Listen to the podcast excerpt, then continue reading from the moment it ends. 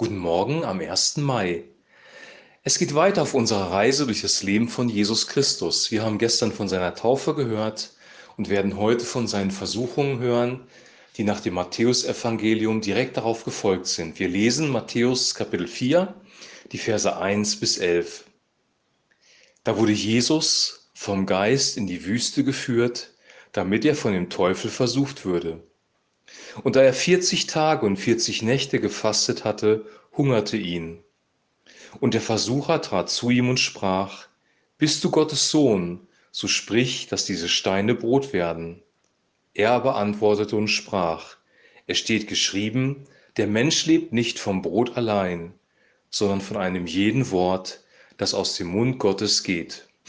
Da führte ihn der Teufel mit sich in die heilige Stadt und stellte ihn auf die Zinne des Tempels und sprach zu ihm, Bist du Gottes Sohn, so wirf dich hinab, denn es steht geschrieben, er wird seinen Engeln deinetwegen Befehl geben, und sie werden dich auf den Händen tragen, damit du deinen Fuß nicht an einen Stein stößt.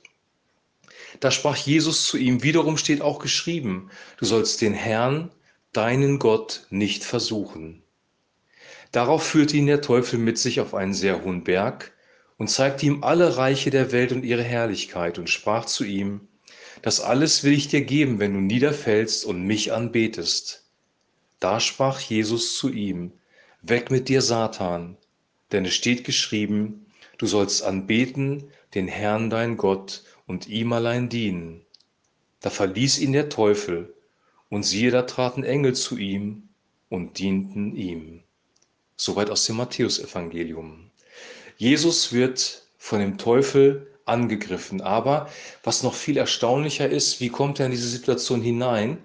Der Heilige Geist hat ihn in die Wüste geführt. Jesus ist nicht aus Zufall in die Wüste gekommen, es war kein Arbeitsunfall, er hat nicht den falschen Weg genommen und war plötzlich in der Wüste und in der Gegenwart der Finsternis, sondern der Heilige Geist hat ihn in die Wüste geführt. Und das ist die erste Botschaft für uns. Wenn wir mit Gott leben, wenn der Heilige Geist uns führt, dann kann es auch mal in eine Wüste gehen. Eine Wüste ist kein angenehmer Ort. In dieser Wüste wurde Jesus angegriffen, aber er war im Willen Gottes, weil der Heilige Geist ihn dahin geführt hat. Wir werden aus solchen Situationen gestärkt herauskommen, wenn wir wissen, Gott hat uns hineingeführt. Wir können auch sicher sein, dass wir in solche Situationen geführt werden, dass wir durch dunkle Täler gehen müssen und dass es manchmal schwierig wird. Jesus wird versucht von Satan und zwar mit drei Dingen. Punkt 1 mit Versorgung. Mach, dass diese Steine Brot werden. Brot war die Grundversorgung, das tägliche Nahrungsmittel damals für die Menschen. Brot und Wasser waren lebensnotwendig. Besonders in einer Wüste brauchst du etwas zu trinken, etwas zu essen. Und der Teufel fordert ihn heraus, ein Wunder zu tun, Steine in Brot zu verwandeln. Er wusste genau, wer Jesus ist. Und Jesus lässt sich auf diese Herausforderung nicht ein. Er lässt sich nicht provozieren, sondern er spricht, der Mensch lebt nicht vom Brot allein, sondern von einem jeden Wort, das aus dem Mund Gottes geht. Die zweite Versuchung ist Sicherheit. Stürz dich von der Zinne des Tempels hinab, weil Gott wird dich mit seinen Engeln auffangen. Er wird sich um dich kümmern. Sicherheit ist auch ein Grundbedürfnis des Menschen und wir suchen Sicherheit und wir suchen Sicherheit manchmal in falschen Quellen. Wir denken, der Staat ist unsere Sicherheit, der Staat muss sich um alles kümmern. Wir haben einen, einen falschen Gott, weil der Staat in Wirklichkeit gar nicht unsere Sicherheit ist. Und wir sollen Gott nicht versuchen. Und da hat Jesus ihm ganz klar wieder mit einem Wort Gottes geantwortet. Wieder aus 5. Mose übrigens. 5. Mose 6, Vers 16, du sollst den Herrn, dein Gott, nicht versuchen. Und die dritte Versuchung ist Wohlstand. Jeder von uns möchte Wohlstand haben. Wir möchten finanzielle Sicherheit haben. Gerade in einer schwierigen Zeit, wo es mit der Wirtschaft bergab geht, brauchen wir, möchten wir gerne finanzielle Sicherheit haben und denken, wenn wir zum Beispiel bei einer Behörde arbeiten, ist das unsere finanzielle Sicherheit. Wir sind wir sind fast an der Grenze, bestechlich zu sein, weil wir diese Sicherheit nicht verlieren wollen. Verhalten wir uns konform in der Behörde, auf der Arbeitsstelle. Wir, wir heucheln manchmal, wir sagen nicht die Wahrheit, weil wir Angst haben, unsere Sicherheit zu verlieren.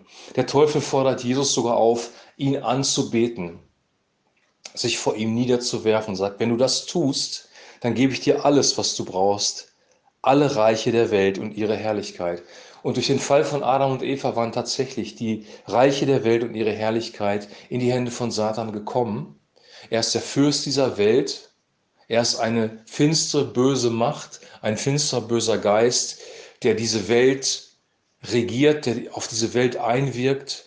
So lässt sich übrigens auch, lassen sich Dinge erklären wie, wie die großen Weltkriege oder wie der Holocaust. Es gibt eine finstere Macht, die in dem Herzen der Menschen wirkt, die regiert und die einen Hitler dazu gebracht hat, sechs Millionen Juden zu verfolgen. Dieser Fürst dieser Welt hat Jesus diese Reiche angeboten. Und Jesus hat zu ihm gesagt, und zwar mit aller Deutlichkeit, weg mit dir, Satan, denn es steht geschrieben, du sollst anbeten den Herrn dein Gott und ihm alleine dienen. Die Frage ist, wer ist unsere Versorgung? Wer ist unsere Sicherheit? Und von wem erwarten wir unsere Ressourcen? Dein Gott ist derjenige, von dem du Versorgung erwartest, Sicherheit und finanziellen Wohlstand. Das ist dein Gott. Wenn das der Staat ist, ist der Staat dein Gott.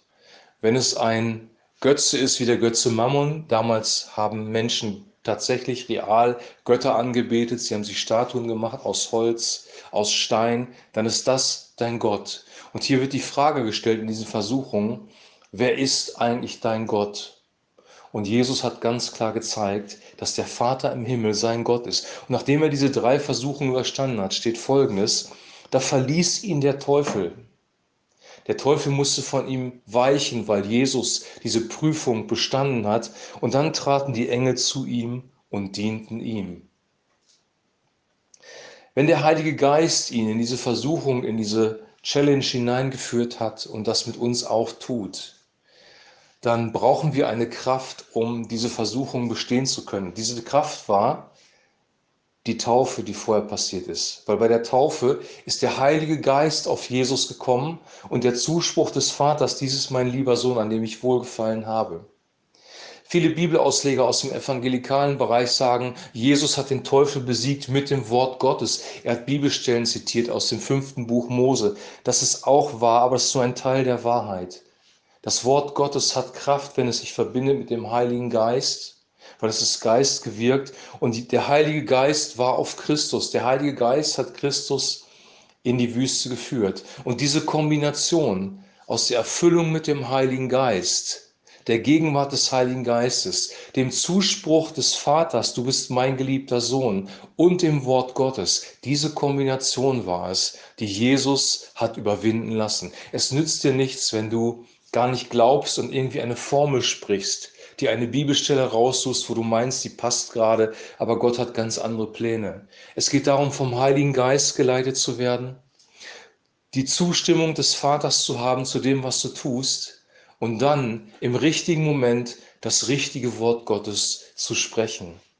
Jesus ist unser großes Vorbild. Er ist derjenige, der uns vorangegangen ist. Er hat gezeigt, wie man in diesem Leben mit Schwierigkeiten umgehen kann. Und dieses Vorbild können wir für uns nehmen. Und ich wünsche uns, dass wir diese zum, zum Teil ja auch gruselige Geschichte wirklich ernst nehmen und daraus unsere unsere Lehren ziehen. Das war keine angenehme Situation für Jesus. Er stand dem Teufel selber gegenüber. Der Teufel konnte zu Jesus sprechen, er konnte Jesus angreifen. Er ist eine reale Person, die sprechen konnte, die Worte sprechen konnte, die sogar Bibelstellen zitiert hat, die auf eine religiöse Art und Weise versucht hat, Jesus zu versuchen. Und er hat diese Challenge er hat diese Herausforderung bestanden. Er ist siegreich hervorgegangen. Und wenn wir in einer schwierigen Situation, wo die Angriffe da sind und wo, wo wirklich Druck auch herrscht, wenn wir durch den Heiligen Geist, das Wort Gottes und das Wohlwollen des Vaters die Situation bestehen, dann wird der Teufel von uns fliehen. Und die Engel werden kommen und uns dienen, wie sie Jesus gedient haben, weil Gott uns das zugesagt hat. Das war im Alten Testament so, dass Engel das Volk Israel, das Engel das Volk Israel begleitet haben, Einzelpersonen begleitet haben, ihnen erschienen sind und das ist heute so. Wir sollen uns nicht nach Engeln ausstrecken, aber wir dürfen gewiss sein, Gott wird Engel senden, um uns zu bewahren, um uns zu unterstützen. Aber das Wichtigste ist in diesem ganzen, in dieser ganzen Geschichte, es sind nicht die Engel gewesen, weil Menschen beten auch Engel mittlerweile an oder Menschen sehen sich nach Engel und suchen in der charismatischen Bewegung nach Engelbegegnungen. Das hat Jesus nicht getan. Das Wichtigste war dieser Heilige Geist, die Gegenwart des Heiligen Geistes, das Wohlwollen des Vaters und das Wort Gottes. Und ich wünsche uns, dass wir so leben, wie Christus gelebt hat und so in den Konflikten, in den Schwierigkeiten, in den Nöten, in den Bedrängnissen ebenfalls bestehen. Jetzt wünsche ich dir einen gesegneten Feiertag. Heute ist der 1. Mai. Genieß den Tag. Es sieht schon wieder aus, als ob es gutes Wetter geben wird und wir können vielleicht raus an die Natur ein bisschen durchatmen. Ich wünsche dir einen gesegneten Tag und wir hören uns morgen wieder und werden weitergehen im Leben von Jesus und gucken, was danach passiert ist. Shalom.